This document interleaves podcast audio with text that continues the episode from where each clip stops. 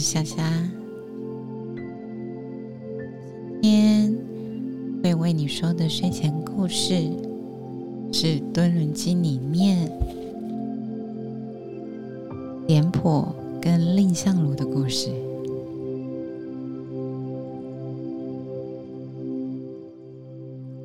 这段经文说的是廉令须学步。他说的是廉颇勇于认错的精神，跟蔺相如深明大义的气度，因此化解了彼此紧张的关系，反而成为了同生共死的至交好友，一同报效国家。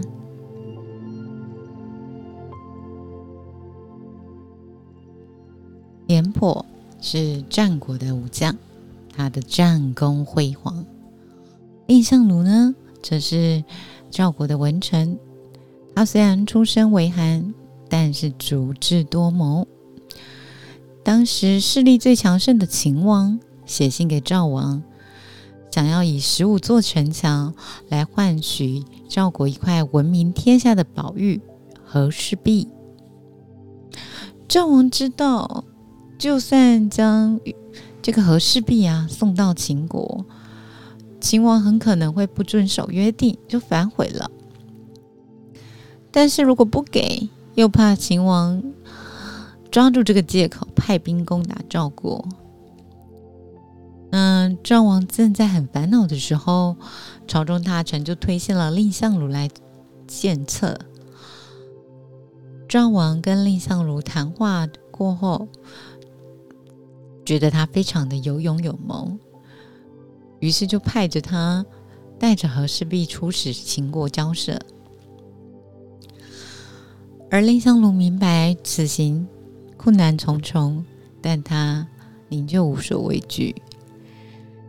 在秦国的朝堂上，秦王果然食言，想要强占和氏璧，不愿意给城墙，而蔺相如用生命守住了和氏璧。又发挥机智，私下让随从带着和氏璧逃往赵国。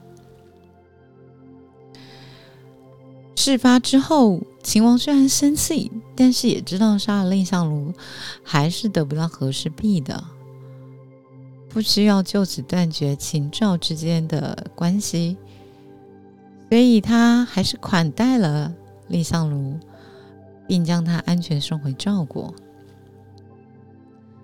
蔺相如不负使命，达成了完璧归赵的艰难任务，受到了赵王的赏识，封为上大夫这个大官。后来，蔺相如又与在秦国的外交上立了功劳，守住了国家的尊严，被赵王升职，任命为上卿。上卿相当于宰相。那这时候，他的官阶就比大将军廉颇还要高了。廉颇因此觉得很不满，想着我常年征战沙场，出生入死，保护国家的大相，有保护国家的大功劳，而蔺相如只不过是靠一张嘴立了一点功，竟然就能得到比我更高的地位，太不公平了。而他原本就出身卑贱，竟然要我去居于他之下，实在听不吞不下这口气。于是廉颇就对外扬言说：“只要让让我碰见蔺相如，我见一次羞辱一次。”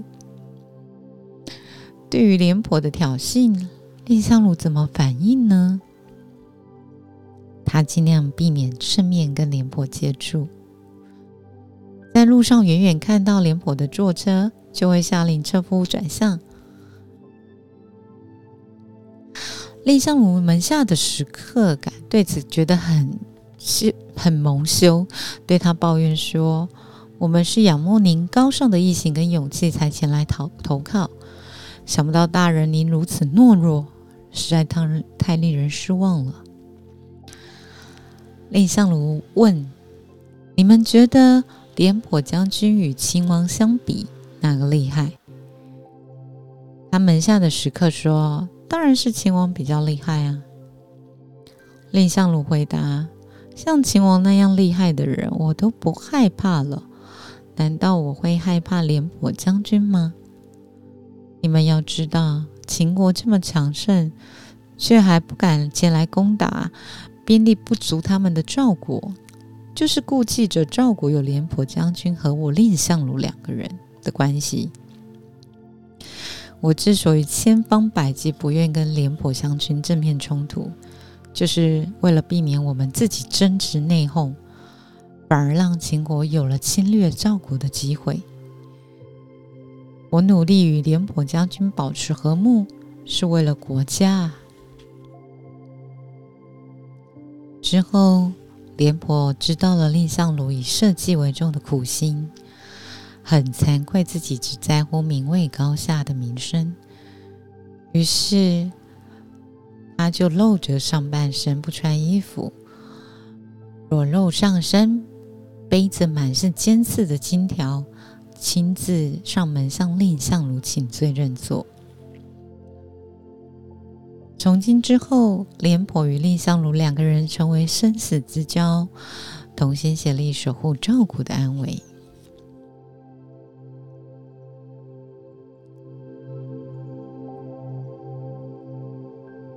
在团队之中，要能为大局着想。尽量放下私人的私利跟情绪，体察对方的想法和立场，不争一时之气，才有长久之安，也才能共同完成目标。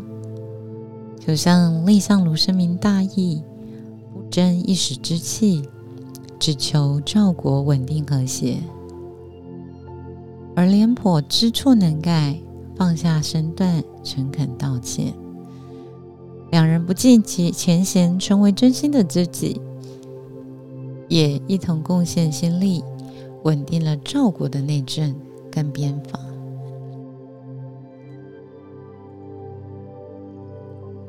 祝你今晚好眠哦！跟你说晚安了，晚安。